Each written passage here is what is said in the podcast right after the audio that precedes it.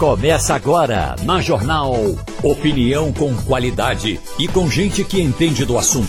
Com Geraldo Freire, Romualdo de Souza, Wagner Gomes, Eliane Cantanhede e jornalistas do Jornal do Comércio, deixando você bem informado.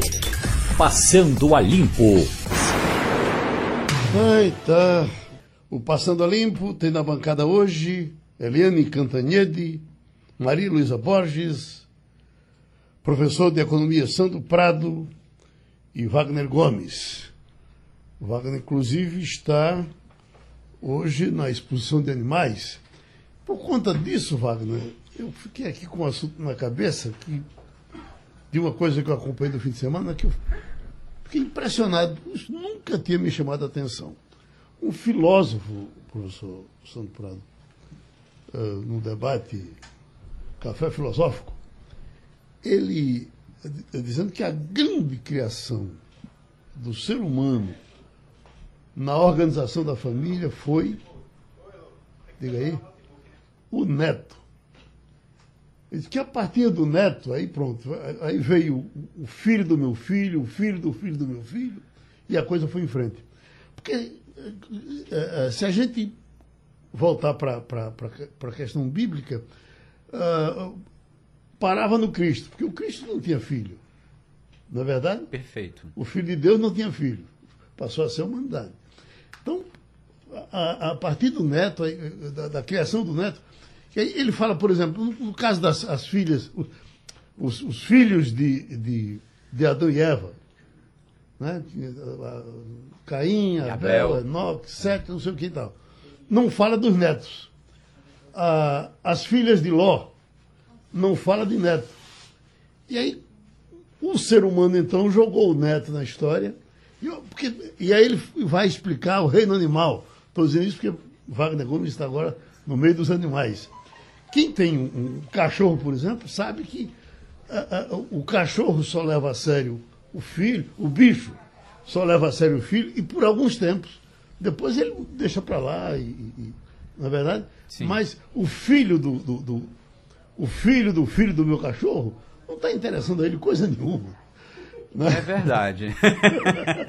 é verdade. Mas é, mas é, muito interessante porque a gente vê a organização que aconteceu a partir do neto. Né?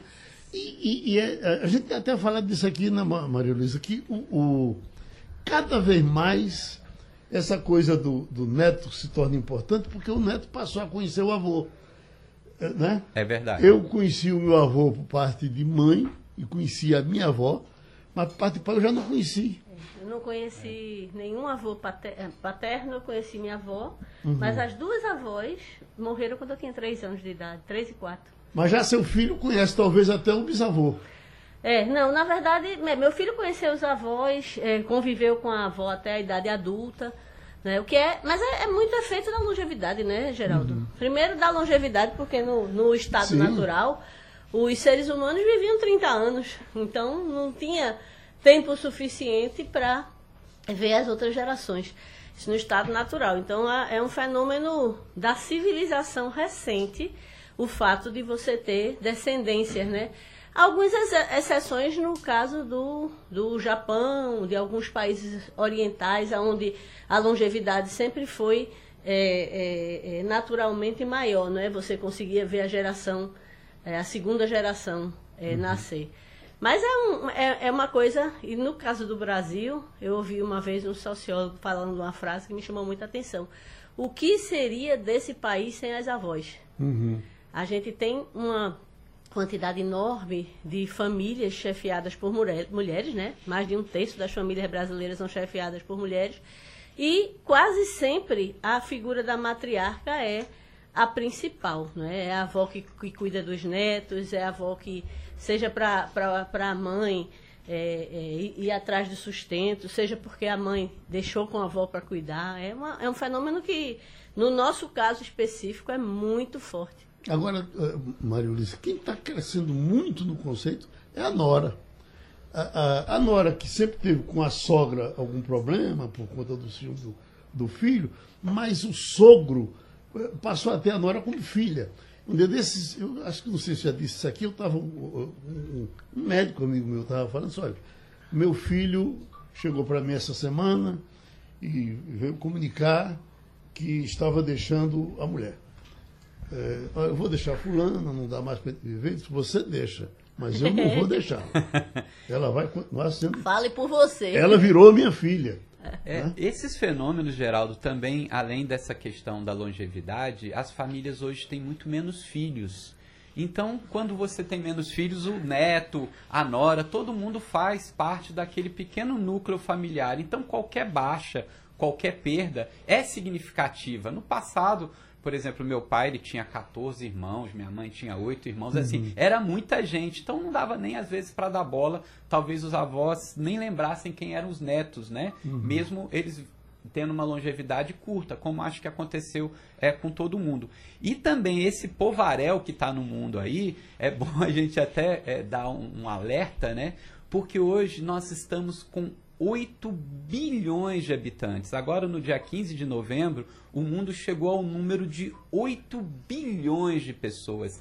É muita gente. Então, quanto maior a longevidade também, quanto maior essas famílias, mais gente tem. Só no Brasil são 215 milhões de habitantes. Então, isso traz problemas né, para questões aí climáticas, como estão discutindo aí na COP é, 27, porque o ser humano ele se alastrou é. e ele infestou o planeta, né? Uhum. Agora a gente, a gente perdeu um excelente debatedor desse tema, que era a preocupação dele era Joaquim Francisco.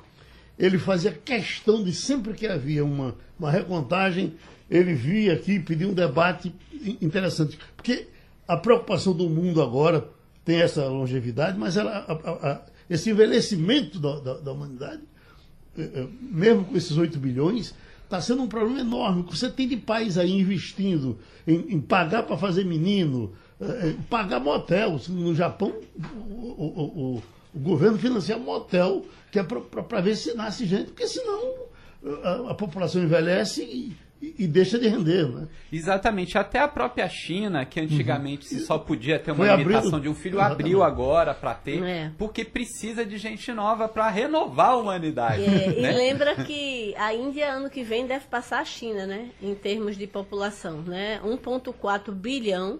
Ainda é um país onde tem essa tradição da família é, toda morar junta, né? Avó, mãe, pai, tio, tia são arranjos familiares de dezenas de pessoas às vezes, né? Uhum. E é, isso é, a gente tem já o, o 1 bilhão e 400 milhões de pessoas, que é um número muito parecido com o da China, que a China deu uma recuada por conta da, de todo desse programa né, do filho único, foram gerações e gerações e gerações em que só era permitido se ter um filho por uhum. família. É, depois eles abriram. A primeira flexibilização que eles fizeram, deve fazer uma década e meia, mais ou menos duas décadas, foi permitir que famílias que tivessem vindo de famílias de filho único podia ter o segundo filho. E agora a flexibilização está bem maior. Mas deve perder o posto, porque na Índia está nascendo muita gente. Agora, esses 8 bilhões que tivemos agora fechados, é, é, é, não, é, não reflete muito nos países ricos eles nascem nos países pobres. Os países ricos se educaram. Eu me lembro que eu estava na Itália e eu perguntava ao, ao, ao rapaz que era que nos atendia lá no hotel, você tem filho? Ele disse, não, o menino é muito caro, não dá para ter filho. Então você, a, a, Europa todinha está velha, o Brasil, inclusive, já está envelhecendo. Parece que o, o, o, o 8 milhão que nasceu agora, parece que nasceu no Senegal o, o, o, menino aí. O menino, né? É. Exatamente. É, é, e como Maria Luísa estava dizendo, né? Quase aí 3 bilhões desses 8 bilhões, 8 bilhões, 3 bilhões só estão na China países. e na Índia, em dois países. Tanto que se fala assim, bom, vamos supor, Jesus Cristo é o maior líder religioso uhum. do mundo.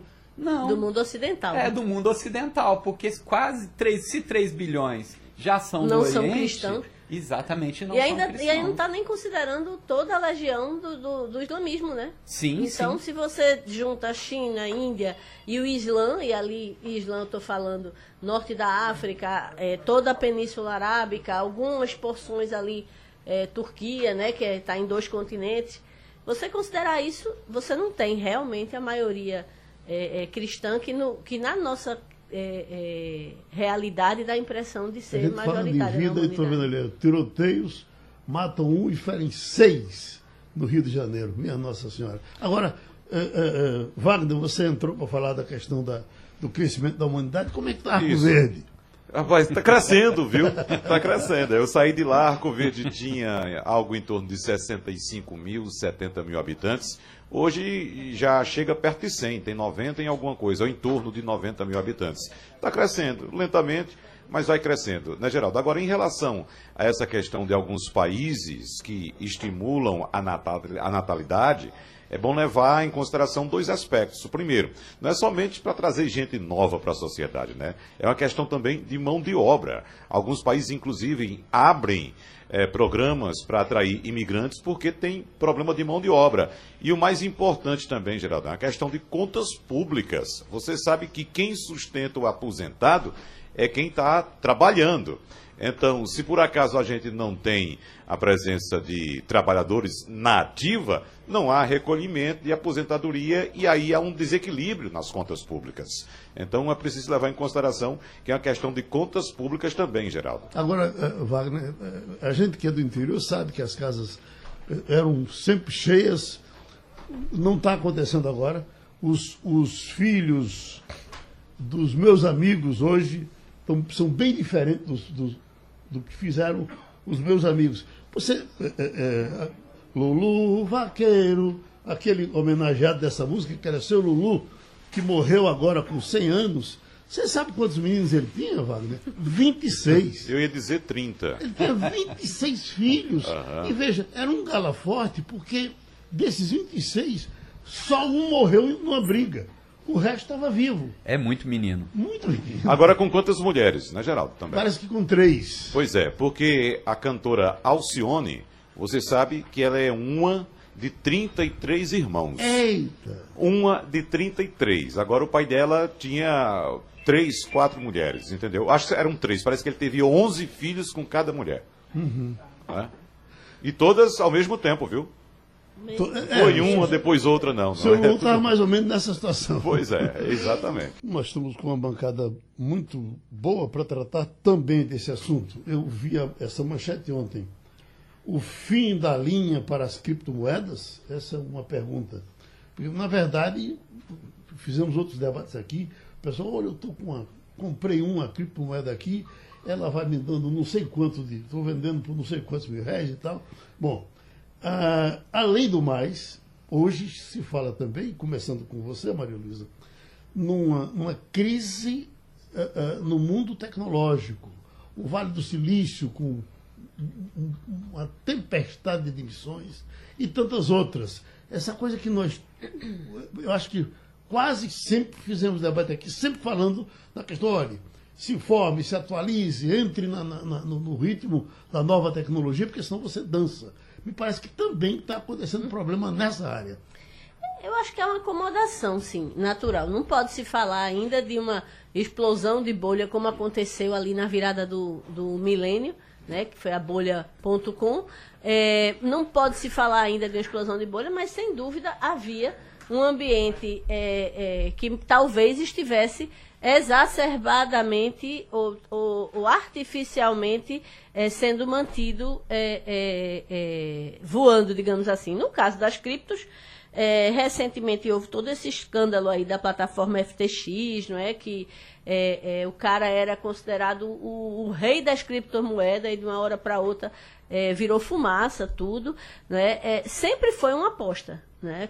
A criptomoeda sempre foi uma aposta. Talvez a tecnologia por trás da criptomoeda, que é a tecnologia de blockchain, seja muito mais relevante do que essa, essa sua face mais conhecida, que é a, a criptomoeda tipo Bitcoin, Ethereum e tantas outras que existem aí. Obviamente era uma, uma- um tipo de investimento, é um tipo de investimento bastante especulativo e que está havendo uma acomodação no mercado dentro da, da- do, do que acontece de tempos em tempos.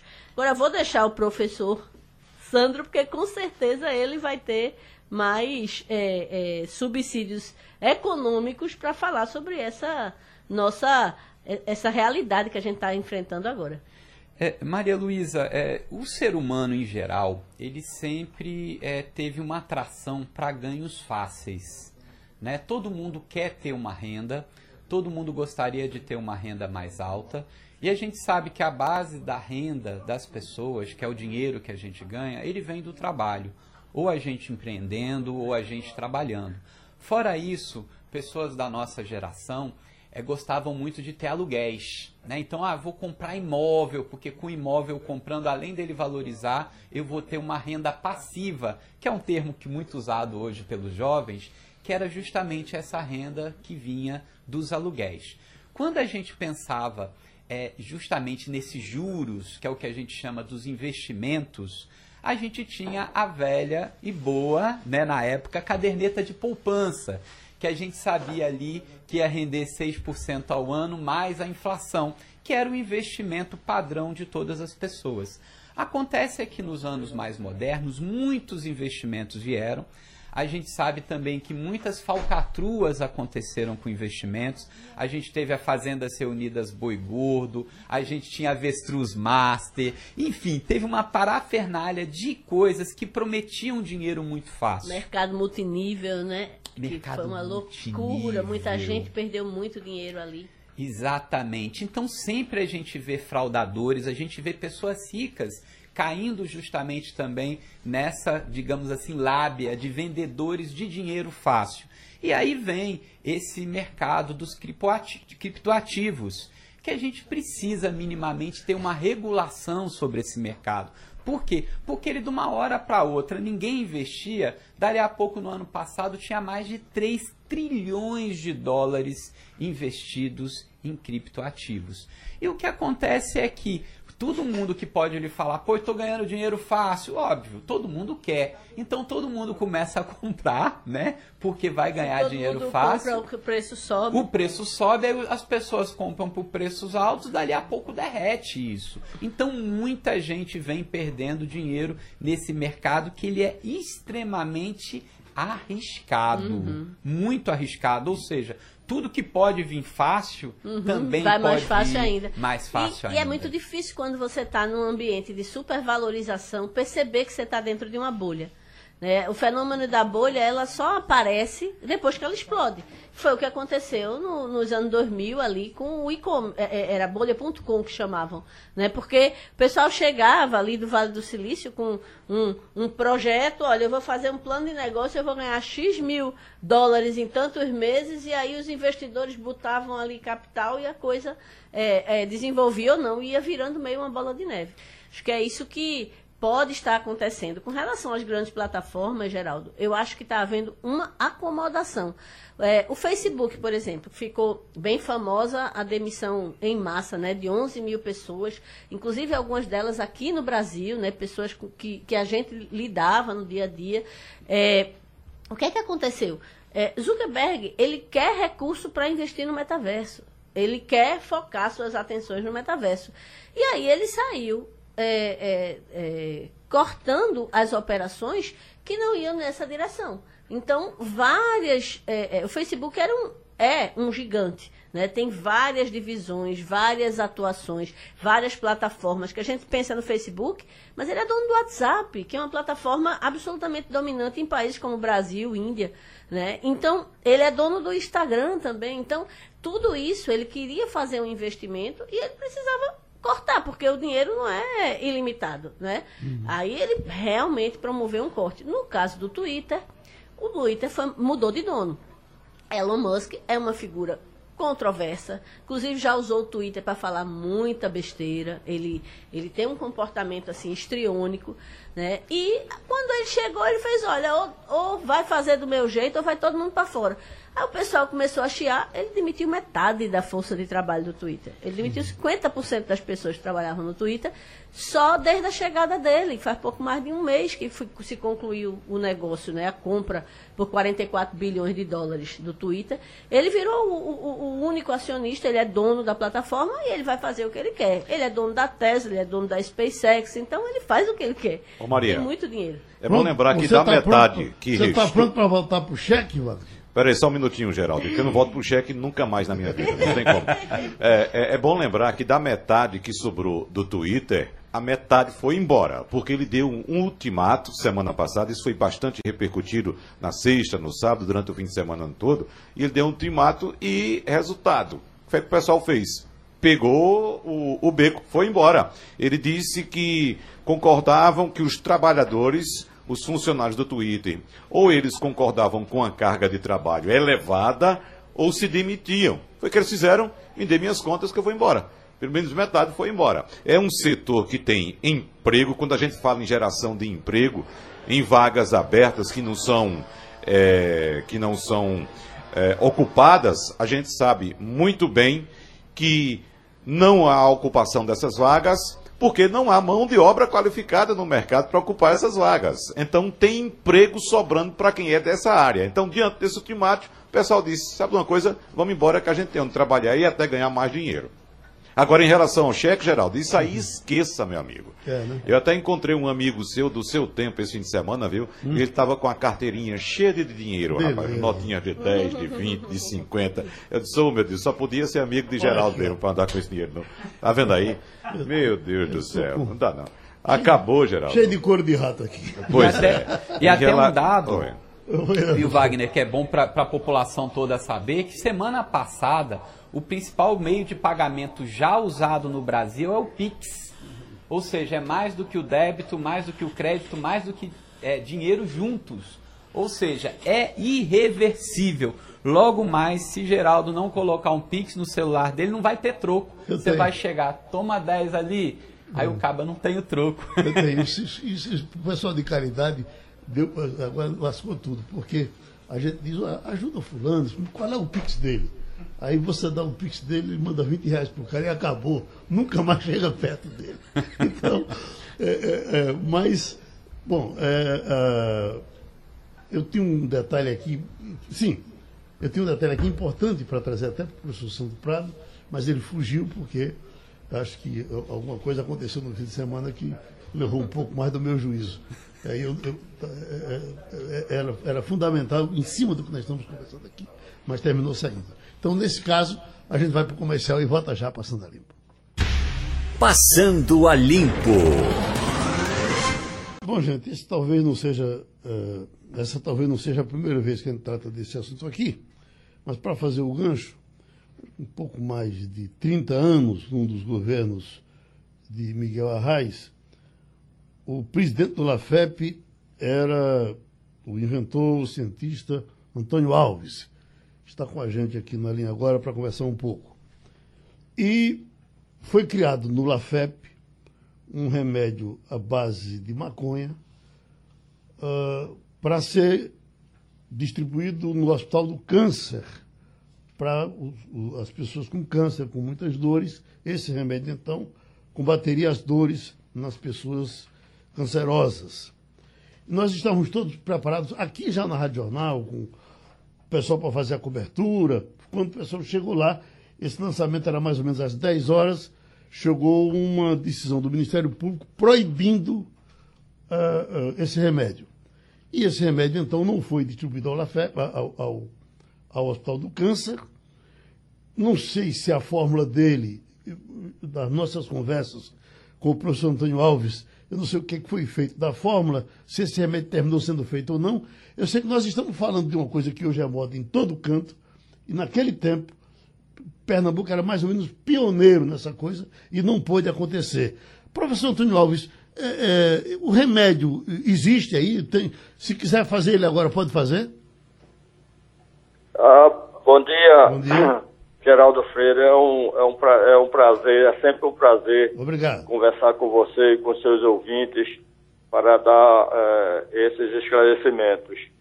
Na realidade, a gente não conseguiu avançar né, devido também à legislação brasileira, né, que, que não permitia que fosse manipulado né, produtos à base é, da maconha, à base da cannabis medicinal, enquanto que a Inglaterra, na mesma época que começamos aqui no LAFEP, a Inglaterra, uma empresa GW Pharmaceutical, começou a estudar e hoje é líder mundial na produção de medicamentos a partir da maconha, a partir da cannabis medicinal. E nós estamos aqui simplesmente conversando ainda. Uhum. Então, o Brasil perdeu muito, né? tanto na área tanto na área de atendimento à população, porque a gente sabe que a cannabis, eh, em muitos casos, eh, diminui a dor, chega a substituir a morfina. A gente uhum. sabe que a morfina tem eh, vários efeitos colaterais, etc. Uhum. Então, veja bem, nós perdemos muito e hoje estamos pagando caro, não somente na área da cannabis, mas na área também de medicamentos, não é comuns, não é, que a população é, é, usa. Bom, eu tratei desse assunto, professor, só para fazer a apresentação de quem iria falar com a gente, porque na verdade, quando a nossa produção ligou para o senhor, foi para falar sobre produção de remédios no Brasil. Por quê? Novamente está faltando remédio. Aliás, há um bom tempo está faltando muitos medicamentos. As pessoas vão à farmácia, voltam e não compram. Até às vezes de pirona, um bocado de coisa, até simples de fazer, ou aparentemente simples de fazer. E nós tivemos, ah, ah, eu li a opinião de um, um colega seu, ele dizendo que só tinha um jeito. O Brasil partir para a fabricação de medicamentos e por que não partir? Essa é a pergunta que a gente lhe faz agora no começo, a bancada certamente terá outras perguntas para fazer. Uh, se nós, por exemplo, o LAFEP está aí. O que é que o LAFEP está fabricando hoje? E tantos e tantos outros laboratórios. Nós tivemos uma, estamos saindo de uma campanha política, em nenhum momento esse assunto de produção de medicamentos foi tratado. E é um problema nosso. E tem como retomar isso? É, realmente é lamentável que isso esteja ocorrendo. Você lembrou bem que há 25, 30 anos atrás abordávamos esse assunto. É, Doutor Arraes levou a gente, a nossa equipe lá para Brasília. Nós trabalhamos na Central de Medicamentos, né? É, é, sabíamos disso, o, o, vários membros do governo sabiam, né? nós tentamos ajudar, né? ajudar a estabelecer normas a incentivar a produção de matérias-primas, né, de matérias-primas que, que é a base, que são é, a, a matéria-prima é a base para a produção do medicamento. Por exemplo, a dipirona precisa de ter a matéria-prima ativa. Né? E o Brasil é, é, fez diversas tentativas, mas não conseguiu implementar nenhuma alternativa é, válida para estimular a indústria brasileira a produzir esses princípios ativos. Olha, vale salientar que nós temos excelentes profissionais, né? e mesmo assim o Brasil não implementou nenhuma, nenhuma proposta válida, nenhuma proposta que pudesse resolver o problema. Isso remonta né, de 25, 30 anos atrás. E hoje, eu estou aqui com. Uh, hoje a gente sabe que o Brasil importa 95% das matérias-primas. Uhum. Então, o que precisa, na realidade, é uma, é uma decisão do governo em implementar políticas, né, políticas para incentivar a produção de matérias-primas no Brasil. Por uhum. exemplo, a parte de a parte petroquímica e a indústria química de base do Brasil. Mas tem que ser políticas sérias, uhum. né? tem, que, é, tem que analisar, analisar com seriedade e tomar decisões corretas, porque nós temos é, grandes é, concorrentes como a China e a Índia. Nós teremos que ser, é, nós teremos que ter uma indústria base, não é competitiva. Não é somente produzir, mas produzir com competitividade. E nós perdemos, inclusive, professor Antônio Alves, no caso de Pernambuco, médicos grandes incentivadores desse, desses projetos. Doutor Guilherme Robalinho tem que ser citado sempre, porque ele era fã do serviço que o, La, que o LAFEP fazia. Uh, o doutor Vitorino Spinelli não está mais tratando disso agora, mas o doutor Jaime Queiroz. Então, nós tínhamos uma safra de médicos muito preocupados com isso. Me parece que hoje a coisa. Depois, o que se fala também é que houve um grande desmonte na ciência brasileira que precisa se recuperar tudo. Aliás, tem até um evento agora das universidades dizendo vamos reconstruir a ciência. Eu vi a placa ali perto do Oswaldo Cruz. Mas passar a palavra para o economista Santo Prado. É, doutor Antônio Alves, bom dia. Bom é, dia. Assim, é, eu acho que não há uma pessoa que eu conheço, um especialista, que não fale muito bem do LAFEP. Eu acho que o LAFEP ele acabou sendo uma referência não só em Pernambuco, mas no Brasil em competência justamente na produção de fármacos, na produção de medicamentos e que tinha um preço de venda extremamente barato. Era vitamina C, era qualquer medicamento e principalmente tomou impulso quando no governo Fernando Henrique Cardoso, o, o atual o ministro da época, José Serra, né, à frente do Ministério da Saúde, ele acabou com aquele problema sério que nós tínhamos, que era você só poder comprar medicamentos é, das grandes indústrias, ou seja, a gente começou agora a ter os genéricos desde então. E o Brasil teria tudo hoje, então, para ser um grande produtor de medicamentos, inclusive dos insumos, né? Já que, como bem o senhor disse, hoje a base dos insumos para os medicamentos são importados tanto da China quanto da Índia. Bem, e tem um outro porém. O Brasil é um dos países do mundo onde a gente mais vê farmácias, drogarias, onde as pessoas gostam muito de tomar medicamentos.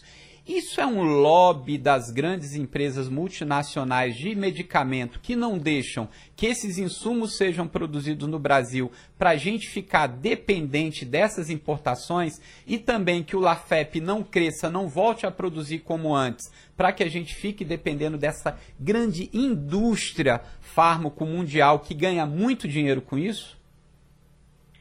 Opa, uh, uh, agradeço essas suas, uh, essa sua intervenção.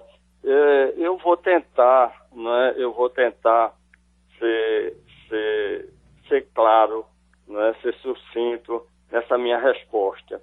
Uh, com relação ao lobby dos laboratórios multinacionais, uh, com certeza não. O que falta é vergonha dos, das autoridades brasileiras, dos políticos brasileiros, né, em permitir que possamos né, desenvolver essa área. Eu gostaria só de dar uma informação. Agora, no dia 10 de novembro, a Comissão de Justiça e Cidadania da Câmara dos Deputados aprovou o, o projeto né, DB 4209.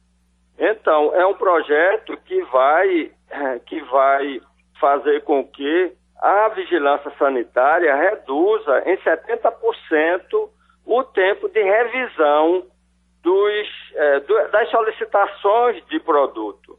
Então, veja bem, com essa, com esse, como eu chamava esse, essa, essa tramitação mais rápida, é, as análises podem é, levar 120 dias, enquanto que até então, até hoje, é, levava no mínimo um ano, o dentro há dois, três anos. Então, veja bem, é um problema nacional seria, eu estou lhe dando um exemplo aqui, que isso poderia ter sido feito há 20, 25 anos atrás.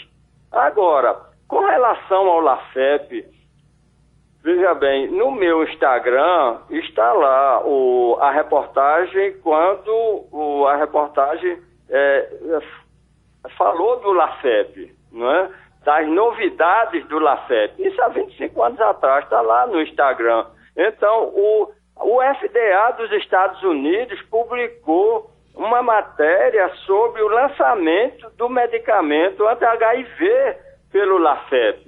Nós fomos o segundo, o primeiro laboratório no mundo a lançar genérico para HIV, não é para AIDS, HIV AIDS.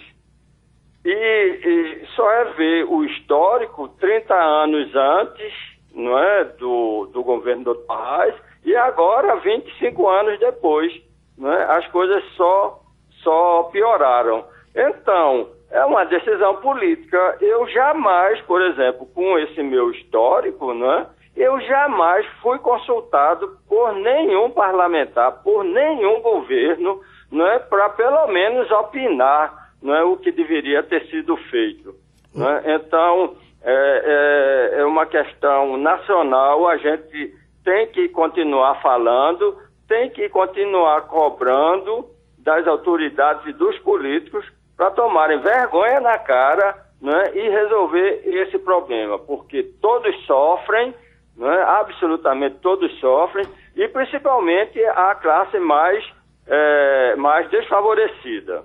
Professor Antônio Alves, a gente é, para a nossa conversa por aqui, para seguir em frente. Certamente esse assunto não morre agora, ele talvez esteja nascendo.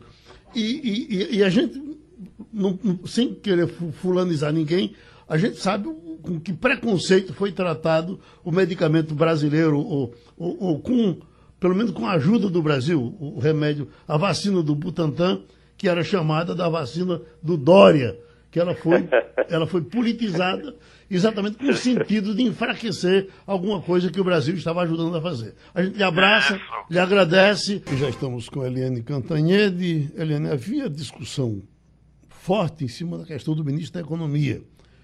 Mas agora o pessoal traz também a discussão para cima do Ministério da Defesa, se seria um militar, se não seria um militar.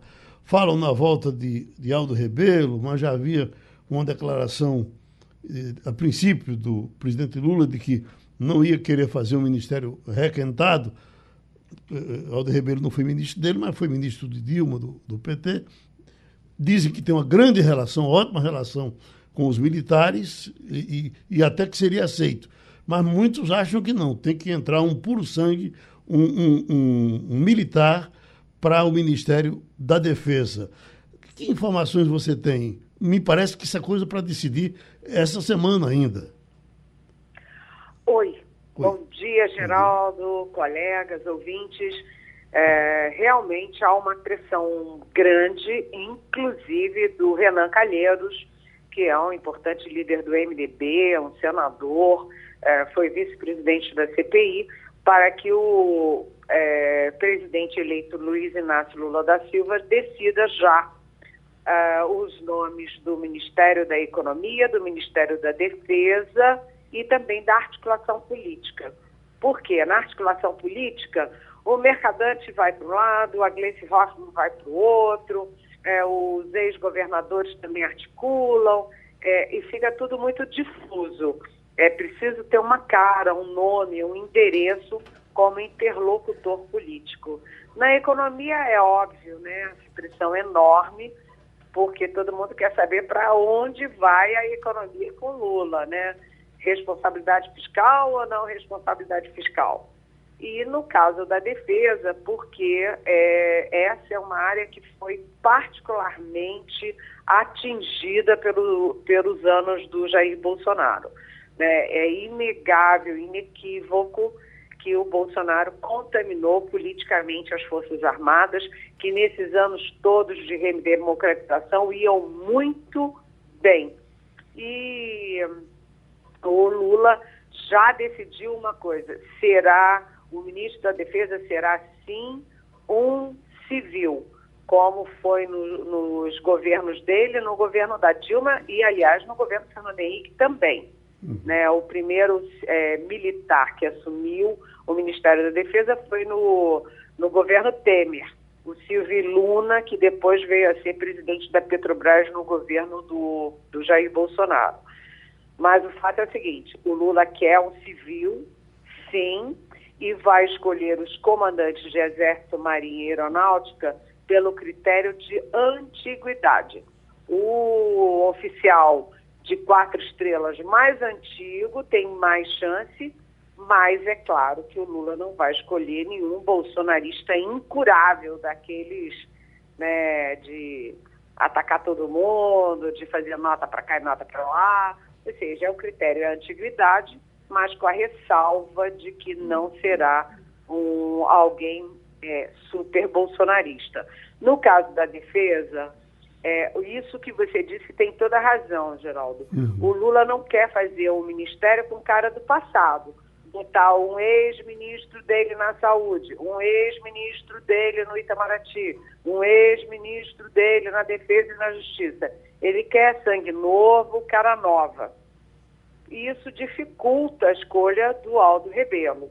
Uhum. É, os outros civis dos dois governos do PT foram Nelson Jubim, que não quer nem ouvir falar de ser da transição, quanto mais voltar para ser ministro da Defesa.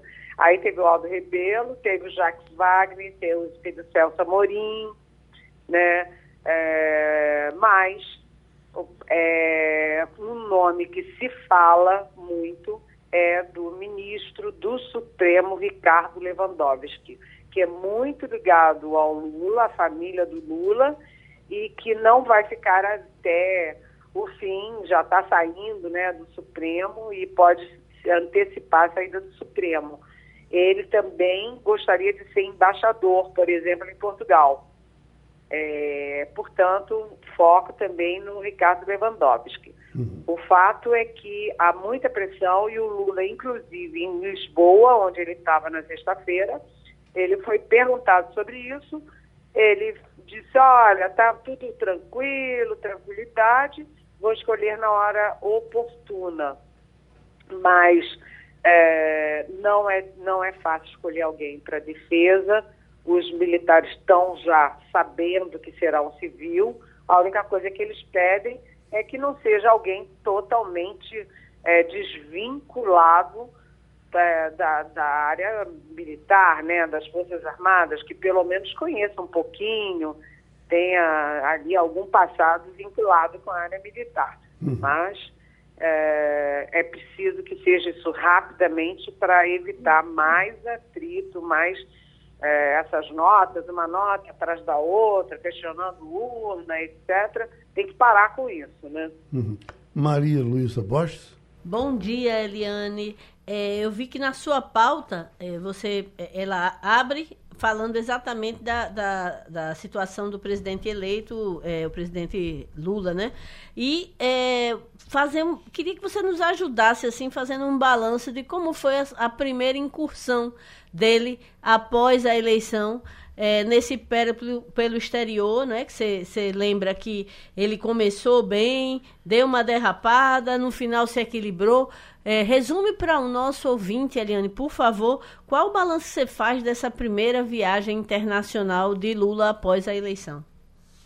Oi, Maria Luísa. Você sabe que foi uma viagem muito positiva, porque o mundo estava muito estressado com, com o Bolsonaro, né? Bolsonaro, que eu sempre falo aqui na nossa Rádio Jornal, eh, bateu de frente com todos os nossos principais parceiros comerciais, políticos, culturais, né? Então o mundo ia na questão ambiental também, né? Então o Lula eh, brilhou na COP 27. Lembrando que o Bolsonaro nem sequer foi a, a COP 26, muito menos iria agora o Lula é, não pôde falar no, na própria COP oficialmente, porque ele não é presidente, mas ele falou no espaço da ONU na COP e o mundo inteiro repercutiu, né? inclusive com uma ampla reportagem no The New York Times, é, que é simplesmente o principal jornal do mundo. Então, o Lula, o que ele falou lá teve muita repercussão e o que, que ele falou? Ele, primeiro, ele disse que uh, o combate aos crimes ambientais não terá trégua, ele será duro e vai punir duramente é, madeireiro ilegal, grilheiro, é, invasor de terra indígena, ele, ele se comprometeu com isso, se comprometeu com o desmatamento zero até 2030, e ele deu dois recados importantes para o mundo desenvolvido. Primeiro, que ele será um cobrador, porque ele vai exigir o, que, os, que os países ricos é, cumpram o compromisso que é assumido de liberar 100 bilhões é, de dólares para os países pobres terem condição de enfrentar aí a crise climática. E, além disso, ele voltou ao velho tema dos dois governos dele, que é a reforma do Conselho de Segurança da ONU. O Brasil é candidato a uma vaga no Conselho de Segurança, porque o Conselho de Segurança tem os cinco mesmos países desde 1945, no pós-guerra. Não é possível, e cada um deles tem poder diverso. O mundo inteiro decide uma coisa e um desses cinco países tem poder diverso. Então, o Lula foi muito bem, ele derrapou. No dia seguinte, eu falei, né, inebriado com o sucesso, ele derrapou falar da responsabilidade fiscal, uma frase que tem mais a ver com Bolsonaro do que com ele. Ah, a bolsa vai cair, o dólar vai subir? Ah, paciência. Isso pegou mal. Ele teve até aquela carta dos três super tucanos economistas explicando que, olha, mercado não é um ser malvado e destruidor. O mundo precisa de crédito, o Brasil precisa de crédito. E, e aí ele deu essa derrapada, mas em Portugal o Lula estava muito bem, calibrou bem o discurso. É, Rio disse que recebeu muito bem essa nota, os três tucanos, e se comprometendo a equilibrar a responsabilidade fiscal com responsabilidade social.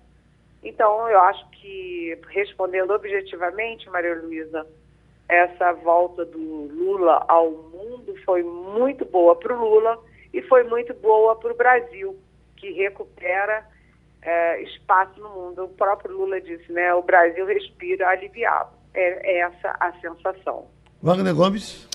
Eliane Cantanhede, o presidente nacional do União Brasil, pernambucano Luciano Bivar, esteve sexta-feira passada no CCBB, no Centro Cultural Banco do Brasil, onde ocorrem os trabalhos do governo de transição. Causou um certo frisson quando chegou por lá. Nossos colegas todos correram para saber o que ele estava fazendo, quais seriam as negociações com a presidente do PT, Gleisi Hoffmann, e Luciano Bivar teria dito que as discussões sobre participar da base de Lula ocorrem em paralelo às negociações para que a União Brasil apoie a recondução também de Arthur Lira à presidência da Câmara. Bom, isso é muito normal, essas negociações, Eliane. Agora tem um fato curioso aqui, né? Vamos lembrar que União Brasil é o partido do senador eleito Sérgio Moro, Eliane Cantanhede.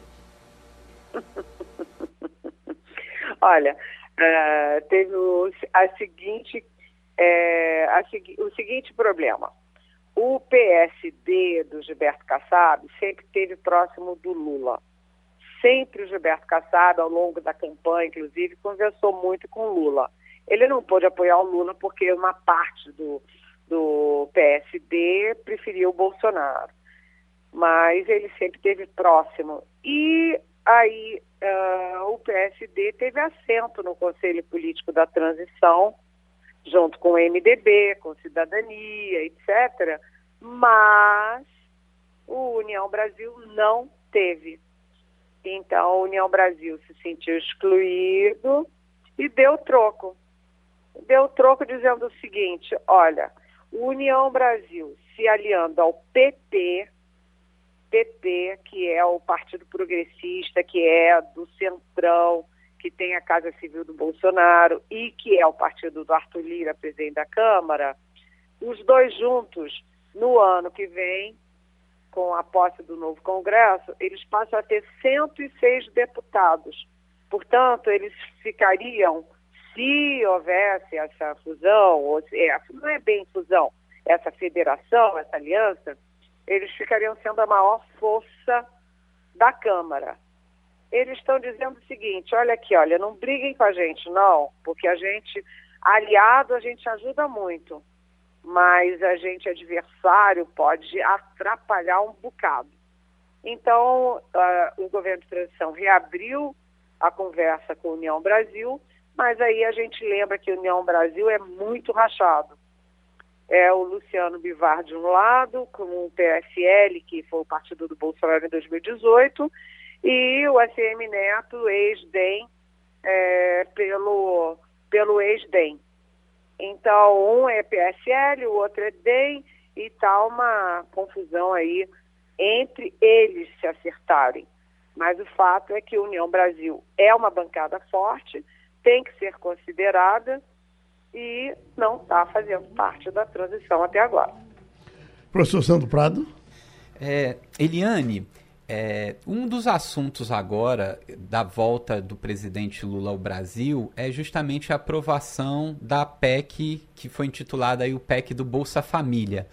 Como é que estão essas negociações? O governo pretende deixar ela aí por quatro anos, esse furo no teto. Como é que está aí em Brasília? Como que as pessoas estão se articulando para a votação essa semana da, da PEC? Olha, tá uma é, tá um frenesi, né, professor? Só se fala nisso. É, a PEC tem foi entregue com um prazo em aberto mas tem três vertentes. Primeiro, o PP, né, o PP, o Centrão, eles querem que seja só por um ano. Dá uma carta branca aí, estoura o teto para o Lula cumprir o compromisso de campanha só no primeiro ano. Aí, é, lá no, no na, na transição, no pessoal do PT, ali no núcleo duro do Lula, eles gostariam que essa PEC fosse ad eterno. Pronto, liberou e o Bolsa Família e os 150 reais de cada criança até 5 anos estão fora do teto e acabou-se. Mas lá no Senado, é, lá nas lideranças partidárias, a tendência é de que seja por quatro anos, ou seja, no governo Lula, e depois se volta a negociar tudo de novo. Né? A PEC entra pelo Senado, porque o Senado é mais acolhedor, mais coeso, né? e, uh, e depois vai para a Câmara, onde o ambiente é muito mais, vamos dizer assim, contaminado, né? mais beligerante. Aliás, no meu comentário sobre União Brasil, eu esqueci de dizer que União Brasil, unido com o PP, reelege não só o Arthur Lira na Câmara, pelo PP, como é, reelege o, Rodrigo Pacheco pelo P, P, PSD também lá no Senado. E a expectativa na PEC é que os dois relatores sejam do União Brasil porque o, no Senado seria o Davi Alcolumbre, que é do União Brasil, e na Câmara o relator seria é, o Elmar Nascimento, que é do União Brasil da Bahia. Portanto, imagina a força do União Brasil com, essa, com as duas relatorias na negociação uh, da PEC. É, o problema é o prazo, professor, porque no dia 22 de dezembro começa o recesso e tem que aprovar até lá. E os prazos são muito rigorosos, né? Então tem que acertar logo o acordo político para tramitar rapidamente, senão não dá tempo. O, o Helene, fofoca, eu não, quero envolver você nessa fofoca aqui, mas fofoca sempre foi uma coisa que fez muito sucesso e a partir da mídia social fofoca passou a ser levado muito a sério. E é, reapareceu agora a mulher de Valdemar Costa Neto, Maria Cristina Mendes Caldeira. Ela fez um sucesso enorme no tempo do, do mensalão. Eu me lembro que Eduardo Campos me dizia que sentava ele e Aldo Rebelo para conversar com o Valdemar Costa Neto só sobre o temperamento da mulher dele, que entrava com a gota serena no, nas sessões para denunciá-lo. Pois ela está voltando agora, porque, porque é, é, Aldo é, porque Valdemar Costa Neto disse que vai dizer amanhã, levar um documento ao Supremo, ratificando a desconfiança dele, do, do, do, partido, na questão das urnas eletrônicas, por causa de um certo número de urnas aí que estaria desatualizado. Mas essa mulher voltou, eu, eu vi uma declaração, ela falando inclusive no Instagram, ela, ela, ela voltou com a gota serena em cima dele. Ela agora mora nos Estados Unidos, entendeu? E está entrando com ele com os dois pés, ela dizendo que vai defender o Brasil, denunciando ele. Você passa a ter pena de Valdemar Costa Neto agora? Eu não tenho pena nenhuma. eu tenho pena zero. Eu tenho pena do Brasil de ter que conviver com esse tipo de personagem. tá bom, Mas o fato é o seguinte, só para concluir, o fato é que ela fala tem assassinato, não sei o quê. É, isso é importante porque é Valdemar Costa Neto que deu o partido PL para o Bolsonaro e o Bolsonaro é que está sustentando esse povo aí na rua, parando estrada, não sei o quê. Tem que uhum. mostrar quem essa gente é, né? Uhum. É bom dizer, inclusive, Helena, que eles diziam que era uma, uma, uma coisa pacífica e já está tá tendo violência, toca, violência. Tocaram fogo num caminhão, parece no Mato Grosso, né? Uh, uh, uh, e, e, o pau vai. Isso não, não vai, não, não, vai terminar bem esse povo todo na rua esse tempo todo. Pois não, professor? Pois é, teve uma concessionária de estrada que chegaram armados na madrugada nesse final de semana, além de atear um fogo é, com armas. É, os funcionários ficaram totalmente apavorados. Uhum. Realmente está partindo para questões de violência, todo mundo armado, as pessoas estão com medo é. dos protestos. E quanto mais o tempo passa, mais se vai, vai perdendo o controle disso, não é, Helene? Claro, e porque está faltando o quê? Está faltando a ordem de, ordem de comando do Bolsonaro. O Bolsonaro é o presidente, né? Aparentemente ele é o beneficiário disso tudo. Ele tinha que ir a público dizer: voltem para casa, a eleição passou. Eleição é assim: um ganha, o outro perde. E quem perde volta para casa. Ele tinha que desmobilizar isso, mas aparentemente ele estimula. Né? Então é grave porque a gente não sabe até onde isso e até quando isso pode ir. Né? Uhum. Tivemos mais uma conversa com a nossa uh, correspondente política, Helene Cantanhede, e terminou o Passando a Limpo. A Rádio Jornal apresentou opinião com qualidade e com gente que entende do assunto. Passando a Limpo. Oferecimento 3D, sua linha completa de produtos de limpeza. 3D limpa muito melhor. Emissoras de rádio do Sistema Jornal do Comércio de Comunicação. Pernambuco falando para o mundo.